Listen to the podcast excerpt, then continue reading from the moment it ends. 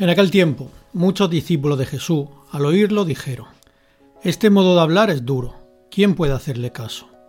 Adivinando Jesús que sus discípulos lo criticaban, les dijo, ¿Esto os hace vacilar? ¿Y si vierais al Hijo del Hombre subir a donde estaba antes? El Espíritu es quien da vida, la carne no sirve de nada. Las palabras que os he dicho son espíritu y vida, y con todo, algunos de vosotros no creen. Pues Jesús sabía desde el principio quiénes no creían y quién lo iba a entregar. Y dijo, Por eso os he dicho que nadie puede venir a mí, si el Padre no se lo concede. Desde entonces, muchos discípulos suyos se echaron atrás y no volvieron a ir con él. Entonces Jesús les dijo a los doce, ¿También vosotros queréis marcharos? Simón Pedro le contestó, Señor, ¿a quién vamos a acudir? Tú tienes palabras de vida eterna. Nosotros creemos y sabemos que tú eres el santo consagrado por Dios.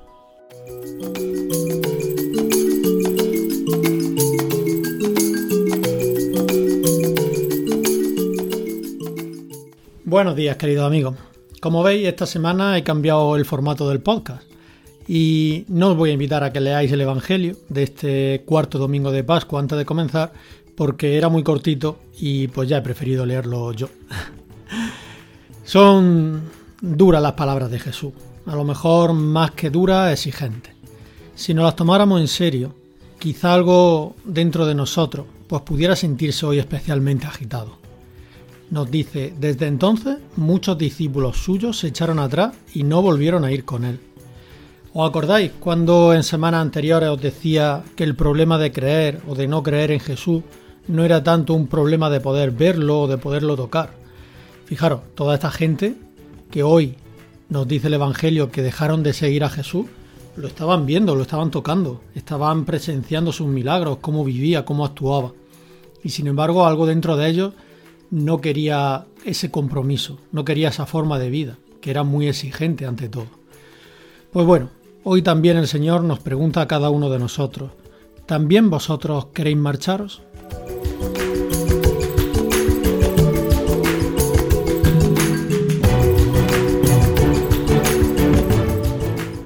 Fijaos, porque no por estar en un grupo o pertenecer a un movimiento de la iglesia o estar en una comunidad, pues no por esos motivos uno pasa automáticamente a sentirse cristiano o, empieza a creer con esa fe que tenían los santos o que tienen los santos. Más bien, si nos hacemos esa pregunta de ¿también vosotros queréis marcharos? puede surgir en nuestro interior una sana duda, un preguntarnos por qué seguimos a Jesús. Y ojo, que preguntarse las cosas es muy bueno. E incluso puede serlo el caer en una pequeña crisis de fe que nos haga luego recobrar con más fuerza, con más convicción, eh, con más autenticidad nuestras convicciones cristianas. Pues vamos a preguntarnos, ¿por qué motivos pertenezco al grupo de Jesús?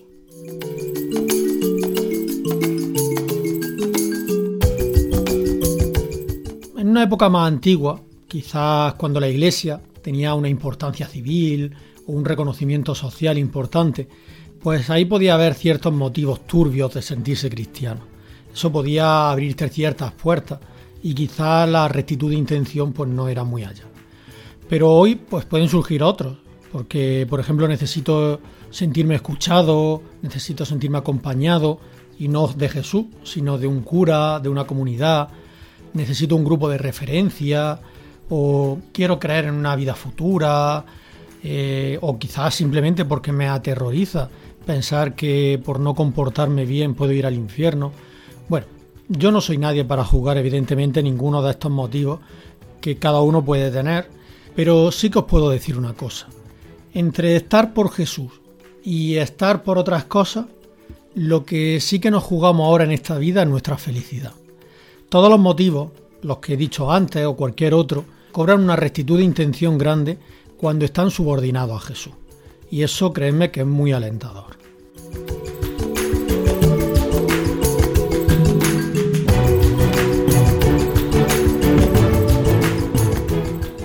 Yo sé perfectamente que, porque no me he caído de un guindo, que cuesta mucho considerar el mundo actual como un mundo cristiano.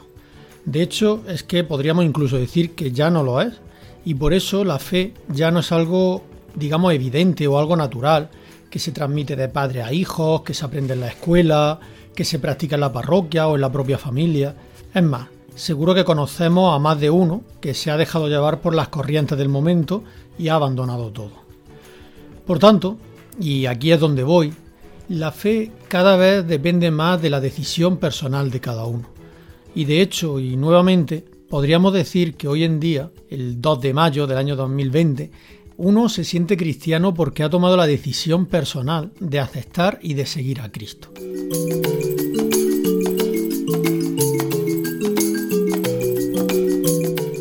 Al menos en Europa estamos pasando de un cristianismo por nacimiento a un cristianismo por decisión.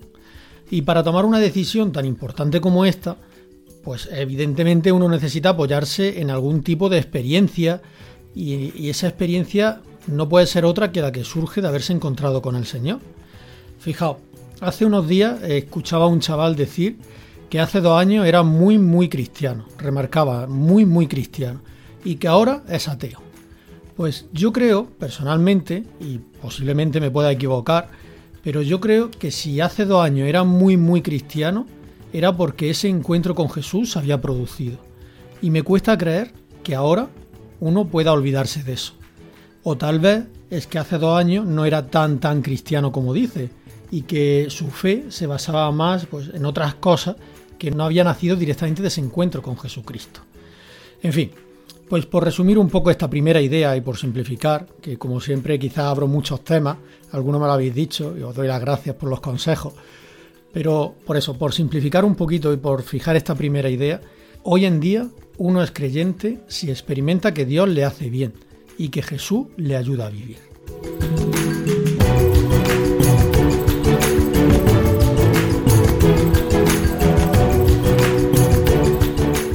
Pero por desgracia, como la anécdota que os comentaba, muchas veces todos vivimos un poco en la ambigüedad, en el sí pero no. Y entonces, en esa ambigüedad es cuando nos surgen las dudas. ¿Por qué en este mundo tan moderno tengo que orientar mi vida siguiendo la ingenuidad de Jesucristo? ¿Por qué tengo que creer en una iglesia que tantas veces ha sido tan corrupta?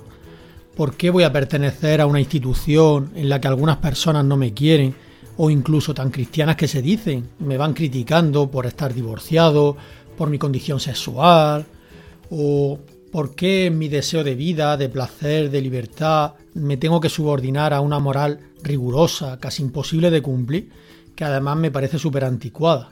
En fin, estoy seguro que algunas de estas preguntas o otras parecidas alguna vez se nos han podido pasar por la cabeza. Y no hemos dicho que en el fondo queremos creer, pero que somos incapaces de adherirnos con sinceridad a Jesucristo, o sentimos que no queremos abandonar nuestra fe, pero que cada vez nos resulta todo como mucho más lejano, más extraño.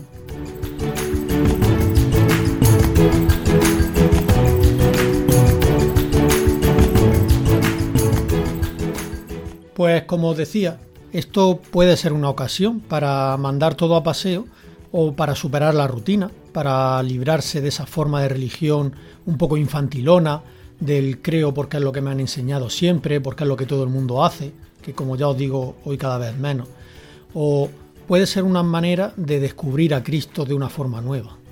Quizás es más cómodo no plantearnos ninguna de estas cuestiones y o bien dar por supuesto que ya somos cristianos o bien creer con la fe del carbonero, con lo que todos hacen, ya está, con eso me basta, yo no voy a cuestionar nada, yo creo y punto.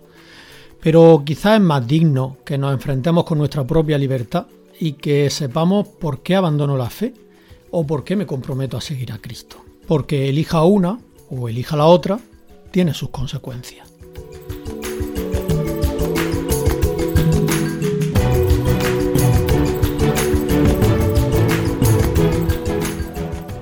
Ya para acabar, hoy el podcast va a ser cortito, pero muy cargado de, información como siempre. Pues ante todo lo único importante no es la decisión que tomemos, que en un momento dado incluso puede ser la errónea. Lo realmente importante de hoy es la sinceridad de corazón.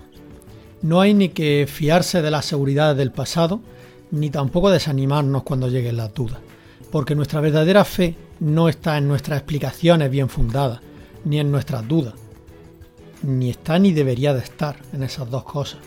sino en la sinceridad del corazón que busca a Dios. Y así, cuando uno busca con honestidad, tal vez no encuentre respuesta inmediata a todas sus preguntas, pero sí que es fácil que sienta en el fondo de su corazón lo mismo que Pedro. Ese Señor, ¿a quién vamos a acudir? Solo tú tienes palabras de vida eterna. Que así sea, queridos hermanos, queridos amigos de jóvenes católicos. Nos vemos, si Dios quiere, el domingo que viene.